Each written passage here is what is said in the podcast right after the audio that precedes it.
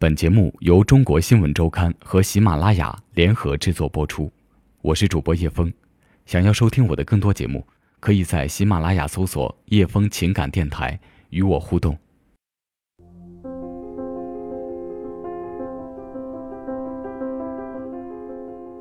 在中国科幻界，一九七九年是个值得纪念的年份。这年，一本名为《科幻世界》的杂志在成都创刊。科幻世界创刊的这一年，也就是《星际旅行》在美国投拍电影这年，在中国最火的科幻作品，大概还是叶永烈头一年发表的中篇科幻小说《小灵通漫游未来》。一个孩子漫游未来城市，见到一个令人惊叹的未来社会样本。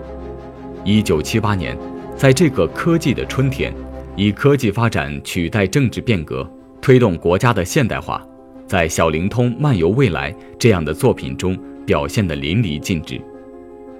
再往前追溯，清末民初，为达到复兴民族的目标，知识界认为科幻小说能够改良思想。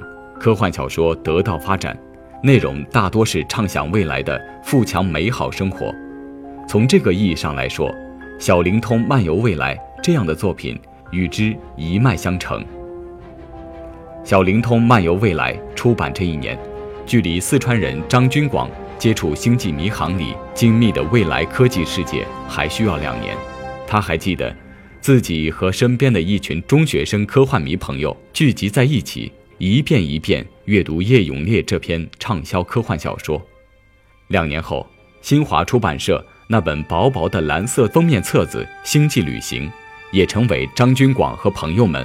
爱不释手的科幻读物。这时他已经是一名高中生，对物理和数学有浓厚的兴趣。两项比较，张军广现在觉得，还是这个世界更吸引我。对于这群沉迷于理工学科的高中生来说，《星际旅行》里一系列让人眼花缭乱的未来科技更容易让人产生兴趣。现在。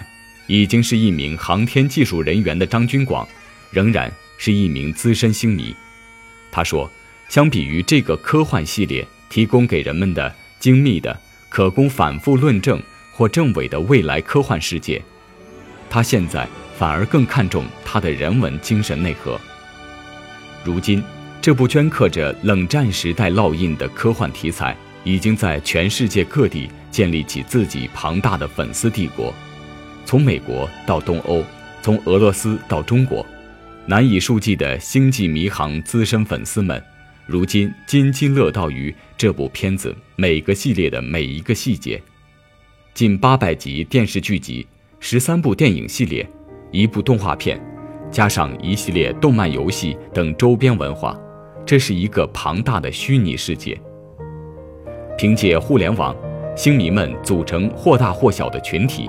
仔细探讨剧情细节，乃至对每个人物的每一句台词，诸如诞生五十年这样的重大纪念日，各个国家、各个城市会组织范围或大或小的聚会活动。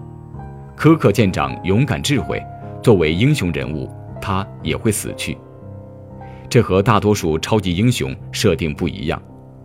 瓦肯人斯波克以严谨、讲求逻辑著称。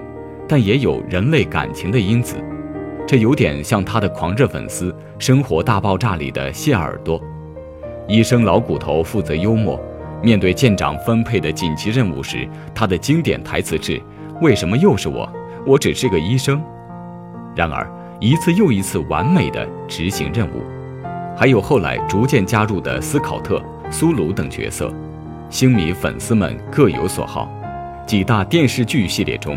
对于最早的那个原初系列细节的了解程度，也最能体现粉丝忠诚度。至于影视剧里那些复杂的物理名词和光怪陆离的未来世界，那是星际迷航另一些粉丝，诸如物理学家霍金、诺贝尔物理学奖得主温伯格以及谢耳朵的兴趣所在。霍金曾在星际迷航中客串自己，与扮演牛顿、爱因斯坦的演员一起打牌。一位叫克罗斯的美国亚桑那州立大学教授，写了一本名为《星际旅行的奥秘》的书。探索电视剧中让人眼花缭乱的技术背后的物理学依据，当然也指出了《星际迷航》里的一些错误。世界上第一部手机的设计者、摩托罗拉总设计师马丁·库珀发明手机的灵感便来自于电视剧《星际迷航》。当他看到柯克舰长使用的一部无线电话，就产生了要将之实现的冲动。一位名叫刘德建的中国网络公司的董事长，或许也能列入《星际迷航》最疯狂的粉丝之一。几年前，他从美国哥伦比亚广播公司购买版权，将公司在福建的总部盖成了联邦星舰进取号的样子。整个工程建设花费1.6亿美元。耗时六年，二零一四年建设完成。很难想象，这部科幻故事是如何穿透时间和地域，一点点串联起全球的粉丝，并能持续半个世纪。